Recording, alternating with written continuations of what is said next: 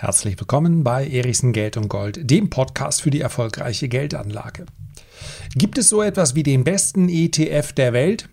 Selbstverständlich nicht, denn es kommt natürlich darauf an, welche Ziele verfolge ich denn mit dem ETF. Gibt es so etwas wie den beliebtesten ETF der Welt, zumindest für all diejenigen, die von Zukunftstechnologien profitieren wollen? Den gibt es. Und genau diesen ETF möchte ich heute etwas näher unter die Lupe nehmen.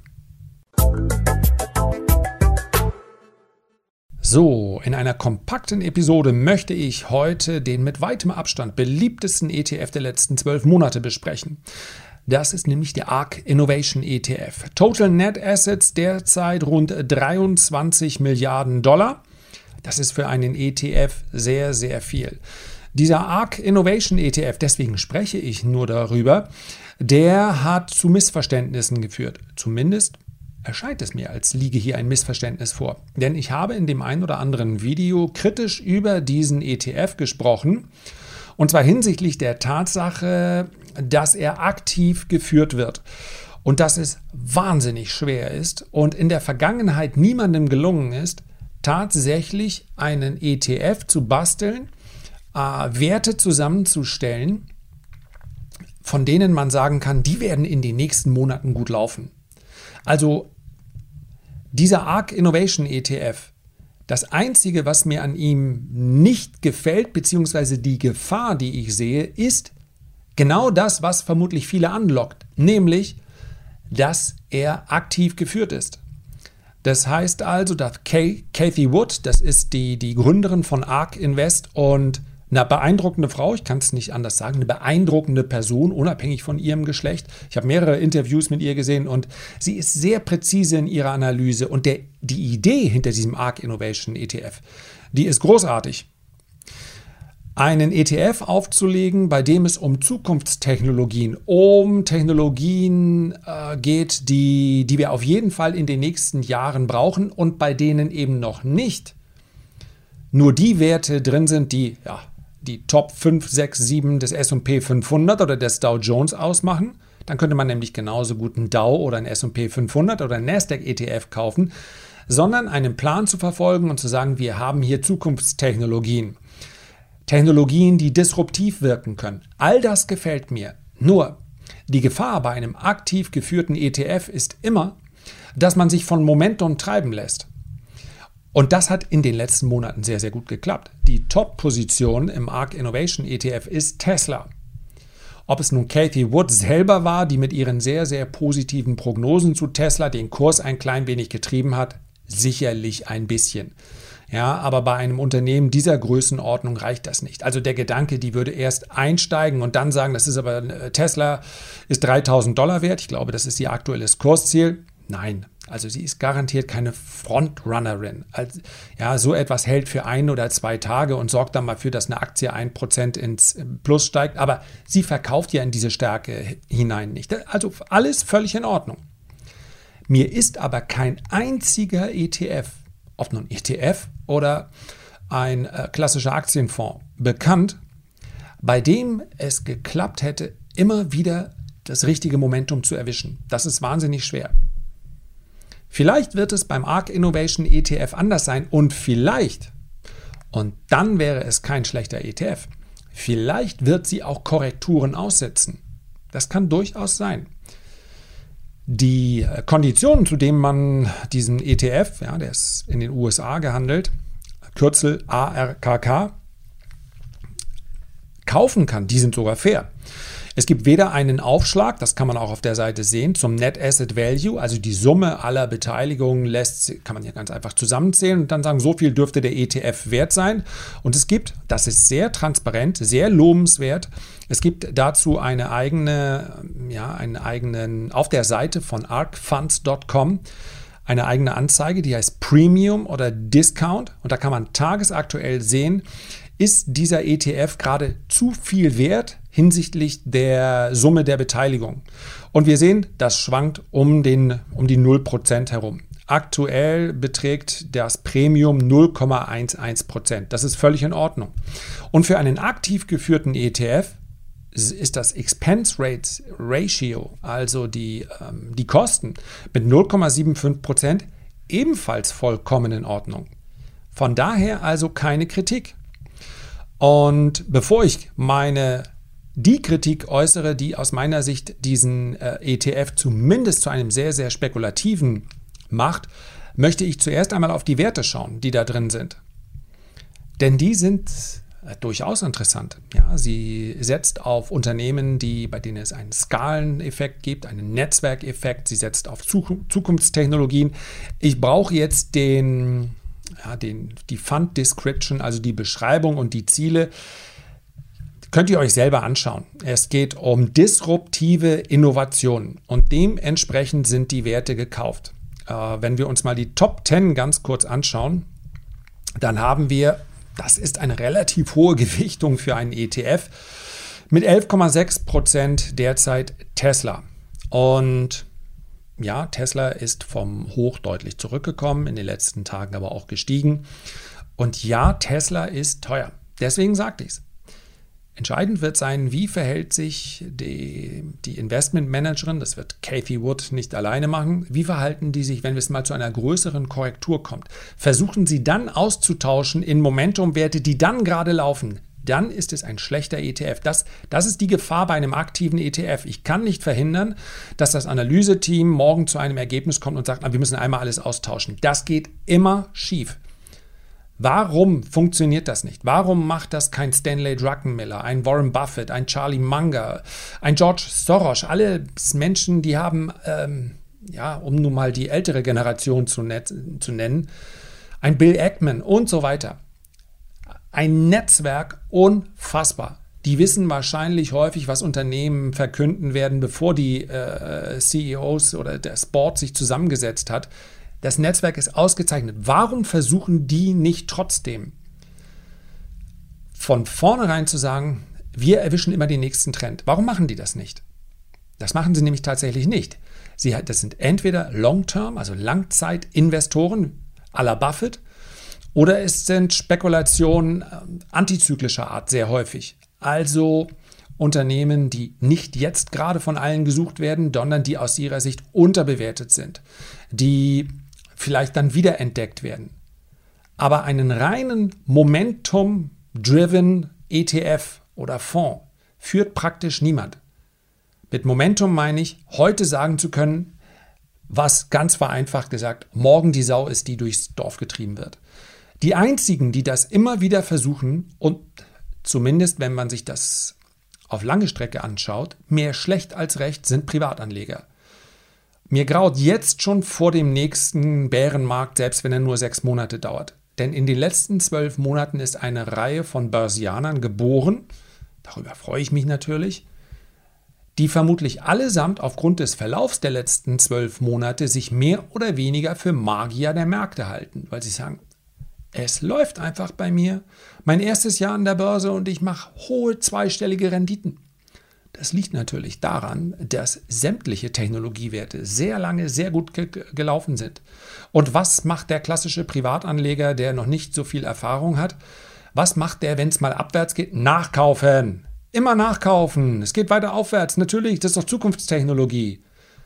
And guess what? Das hat natürlich hervorragend funktioniert in den letzten zwölf Monaten.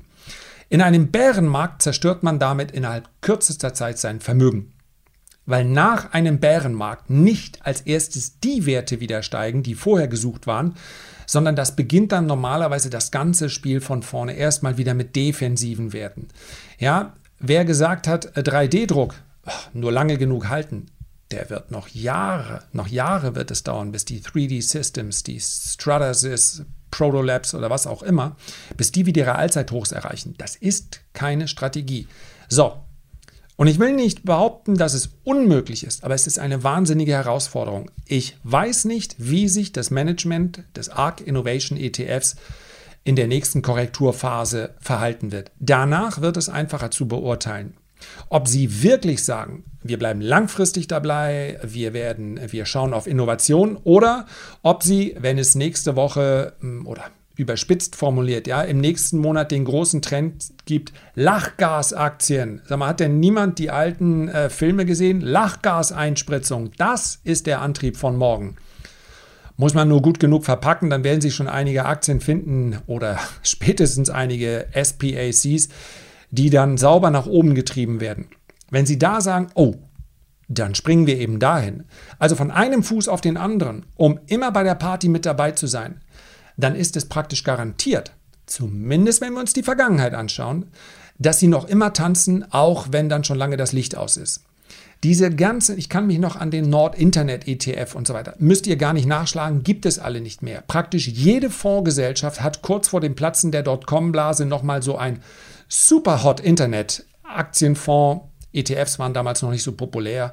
Mit Fonds kann man auch viel mehr Geld verdienen äh, rausgebracht. Kann ich mich noch erinnern. Bis hin zu einem Agio von 7%. Und Agio ist nichts anderes als Upfront. Also erstmal demjenigen, der das Ding rausgebracht hat, 7% bezahlen dafür, dass ich Anteile haben darf. Nichts anderes ist ein Agio. Ist immer schön gerechnet, ja, die Gebühren der, der Auflage und so. Vergessen wir das. Ich will hier kein Agio-Bashing machen. Aber wer heute noch im, an der Börse für irgendwas Agio bezahlt, der sollte nochmal genauer hingucken. Aber das wurde den Leuten aus den Händen gerissen. Ein Internet-ETF. Einfacher kann ich doch nicht reich werden. Allesamt nicht mehr existent. Denn auch ein Fonds wird dann natürlich irgendwann einfach geschlossen. Der letzte macht dann das Licht aus, kehrt noch ein bisschen den Staub raus, wenn die Leute das Geld abgezogen haben. Und so etwas passiert, wenn man versucht, einen Hype nach dem anderen zu erwischen. Das klappt nicht. So, jetzt wollte ich aber sagen, was gut ist. Prinzipiell gefällt mir nämlich die Zusammensetzung der Werte und ich kann das so sagen, weil ich, schau mal, bei den Top 10, ich bin in keinem einzigen aktuell investiert. Das heißt aber nichts. Ja, denn für mich ist der Unterschied beim aktiven Ansatz natürlich nicht, ich kaufe jetzt mal einen Wert und warte, dass er steigt, sondern da muss der Chart dazu passen und so weiter. Und wir haben derzeit ganz viel Seitwärtsbewegung. Und langfristige Investments sind das für mich alle nicht, zumindest nicht auf diesem Niveau.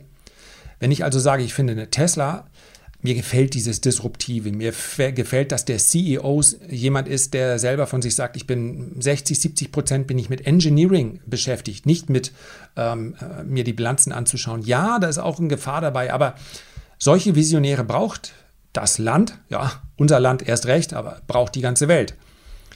Aber ich kann halt kein Unternehmen kaufen, bei dem das äh, KGV für 2022 bei, ja, je nach Kurs über 200 liegt. Kann ich nicht, wenn ich gleichzeitig ein Unternehmen bekomme, das zwar etwas langsamer wächst, aber das KGV äh, 9 oder 10 beträgt. Also, Gehen wir mal kurz durch. Wir haben hier eine Tesla mit 11% drin. Interessantes Unternehmen. Wir haben hier äh, eine Square. Äh, Finanzdienstleistungen und Mobile Payment. Äh, absolute Skaleneffekte möglich, aber eben auch recht teuer im Moment. Das ist, kann ich bei allen Werten mit dazu sagen, bei allen Top 10-Werten kann ich das so mit dazu sagen. Sie sind derzeit wahnsinnig teuer. Und sie werden bei der nächsten Korrektur, und da reicht eine Korrektur von 15, 20, 25 Prozent an den Märkten. Und wer jetzt noch nicht so lange dabei ist, versprochen, sie wird kommen. Ich weiß nicht wann und ich, ich kaufe auch nicht irgendwelche Absicherungspositionen derzeit, aber sie wird kommen und dann werden diese Unternehmen alle 40 Prozent oder mehr verlieren. Ja, und wenn dann, äh, ich freue mich schon auf die Mail, ah, das ist das eine Unternehmen, hat aber nur 38 Prozent verloren. Ich glaube, es ist klar, was ich meine. Solche Bewertungen, die sagen, naja, in Zukunft werden die viel Geld verdienen und die haben schnelles Wachstum, alles gut. Aber in einer Korrektur oder gar in einem kurzen Bärenmarkt, ist ja nicht erschreckend, dauert in der Regel zwischen 6 und 18 Monaten. Nichts Schlimmes. Aber da kriegen diese Werte, verlieren dann 70, 80, 90 Prozent teilweise, sind dann immer noch da. Das haben die Amazons, die Microsofts, die Facebooks auch zwischendurch verloren. Das ist Teil des Spiels. Ja? Und dann möchte ich sie gerne dann kaufen. So. Äh, dann haben wir eine Roku, ja, das ist ähm, ja, Media Player machen die und ähm, Streaming-Inhalte und so weiter. Dann haben wir sehr interessant eine CRISPR äh, äh, Therapeutics oder Therapeutics ist ja eigentlich, ein, auch wenn er in der Nasdaq notiert ist, meine ich ein, ein ähm, Schweizer Unternehmen. Da geht es um äh, Gensequenzierung, so ähnlich wie bei Invitae. Ja? Silicon Valley klingt viel, klingt viel deutscher, ist aber in dem Fall dann ein amerikanisches Unternehmen. Und es geht äh, um innovative Gentests. Dann haben wir eine Zillow Group. Das weiß jeder, der googelt nach amerikanischen Unternehmen, ist äh, die führende Online-Immobilien-Plattform in den Vereinigten Staaten. So ähnlich wie bei uns äh, ImmoScout. Dann haben wir Pure Storage das äh, Hardware- und Softwareprodukte für Flash-Datenspeicher. Also alles absolute Zukunftsmärkte. Äh, Protolabs, habe ich schon gesagt, gibt es auch schon länger, sind meines Erachtens kurz vor Platzen der Dotcom-Blase gegründet worden. Ich kann mich nämlich an das Unternehmen. Also, ähm, es geht um 3D-Druck, äh, CNC-Bearbeitung und so weiter. Das alles sind natürlich Werte, die interessant sind. Und wer heute sagt, ich kaufe mir all diese Werte, und ich behalte mir auch noch mehrere Tranchen vor, in denen ich sie dann unten, unten, wo auch immer das sein wird, nachkaufe. Das wäre ein Ansatz, den man verfolgen könnte. Aus meiner Sicht sind viele Privatanleger sowieso schon zu spekulativ aufgestellt in der langfristigen Anlage. Was meine ich mit zu spekulativ? Was hat Oliver Kahn gesagt? Eier, wir brauchen Eier. Das ist nicht angenehm. Ähm, der, wenn ich langfristig investiere, dann werde ich mehrere Bärenmärkte überstehen müssen. Und wenn ich ein Portfolio habe, welches in so einem Bärenmarkt dann in Gänze, während der Gesamtmarkt vielleicht 20 oder 30 Prozent fällt, 70 oder 80 Prozent fällt, dann ist das etwas, was bei den allermeisten zum Ende der Aktienanlage führt. Ja? Deswegen sage ich, die Werte sind nicht schlecht. Sie sind allesamt. Wir haben dann auch noch eine äh, Zoom Video Communications, keine Frage. Ich meine, äh, mehrere Zoom-Webinare und ich weiß, wie viel Geld das kostet. Also nur mal von der Größenordnung her. Ähm, das sind mehrere tausend Euro pro Quartal, die wir da bezahlen für Zoom. Die verdienen Geld, richtig gut. Die Software ist dennoch gut, es gibt auch noch andere. Keine Frage. Die verdienen richtig viel Geld. Shopify, ist drin, äh, Spotify ist drin. Ähm, wir haben eine Twilio haben wir drin. Alles sehr spannende Unternehmen. Square habe ich schon gesagt. Nur allesamt ist da nicht ein einziges Unternehmen, von dem ich sagen würde, das ist derzeit einigermaßen fair bewertet. Wie gesagt, wenn das Management sagt, wir leben damit, wir wissen ja nicht, diese Phase kann sich selbstverständlich auch noch sechs oder zwölf. Ja, wie hat JP Morgan, Jamie Dimon gerade gesagt, vielleicht sind wir in einem Goldilocks-Szenario, vielleicht steigt der Markt bis 2023 sukzessive einfach immer weiter. Wir sind bei einer hohen Bewertung im Durchschnitt, aber noch nicht bei einer äh, völlig euphorischen Bewertung. Vielleicht steigt der Markt auf völlig euphorische Bewertung, vielleicht fällt die Inflation geringer raus als erwartet, dann werden diese Unternehmen weiter steigen. Dann wird der ARK Invest ETF neue Allzeithochs machen, bevor er korrigiert. All das weiß ich nicht. Ich weiß nur, bei einem Long-Term Holding heißt das ja nicht, ich möchte nächstes Jahr verkaufen. Und es wird diese Korrektur größer 50 Prozent geben. Und dann weiß ich einfach nicht, wie sich hier das Management verhält. Ob sie dann sagen, okay, dann tauschen wir einmal aus und ähm, stattdessen sind halt irgendwelche Industriewerte dann in Wahrheit doch Innovation ETF. Ich weiß es nicht. Das wissen wir nicht und auch so ein Unternehmen muss sich dann erst noch beweisen. Und wer sagt, naja, aber Sie sagen doch Innovation. Der Begriff ist dehnbar und es gibt andere Produkte, bei denen ich schon merke von denen, als sie jetzt gerade ihren Space ETF aufgelegt haben, ich will nicht sagen, das ist dummes Zeug, aber das, die Hälfte davon sind Rüstungsunternehmen und ja, das hat mit Space und Galaxy und Orbit relativ wenig zu tun, meines Erachtens. Also das ist auch schon Top-Marketing und die wollen auch Geld verdienen. Ist ja auch völlig in Ordnung. Bei einem Langzeitinvestment brauche ich aber Gewissheit. Und das habe ich bei einem aktiv geführten ETF eben nicht. Ich hoffe, damit konnte ich einigermaßen klarstellen, dass es mir hier nicht um die Werte geht im ARK Invest und die, nicht die ARK Innovation ETF und auch nicht um, die, äh, um den ETF an sich. Das ist alles in Ordnung, die äh, Gebührenstruktur ist in Ordnung, sondern um die Gefahr, dass sie natürlich diesen, diesen Home Run, den sie gerade haben, fortführen möchten und sehr schnell möglicherweise dann auf den nächsten Trend versuchen aufzuspringen, wenn er denn entsteht. Und es kommt immer ein neuer Trend. Und das hat in der Vergangenheit niemand hinbekommen. Niemand. Vielleicht wäre es ja für denjenigen, der in Einzelaktien investiert, dann interessanter zu sagen, ich suche mir das ein oder andere Unternehmen raus und habe vielleicht eine Anfangsposition und kaufe dann in regelmäßigen Abständen nach. Insbesondere auch dann, wenn die Unternehmen mal fallen. Und wenn man sie als Beimischung hat in einem langfristigen Portfolio, dann fällt eben mein diversifiziertes Portfolio auch nicht um 70 oder 80 Prozent, sondern da habe ich nur ein paar spekulative Positionen und da tut es mir dann auch nicht weh und dann werde ich dann gerne auch nachkaufen, wenn es mal abwärts geht. Soweit zur Klarstellung. Die Idee ist cool, die Kosten sind in Ordnung. Der Punkt Active, da werden wir dann noch sehen, ob das der Performance zuträglich ist, ja oder nein. Herzlichen Dank für deine Aufmerksamkeit. Ich freue mich, wenn du auch beim nächsten Mal wieder mit dabei bist und wünsche dir bis dahin eine gute Zeit. Wenn du Lust hast, dann magst du vielleicht direkt im Anschluss eine Bewertung abgeben oder auch einen kurzen Kommentar, sofern du dich auf der Apple-Plattform bewegst, sonst ist es nämlich nicht möglich. Ich freue mich aber über das Feedback so oder so, egal auf welchem Weg es mich erreicht. Alles Gute, bis zum nächsten Mal.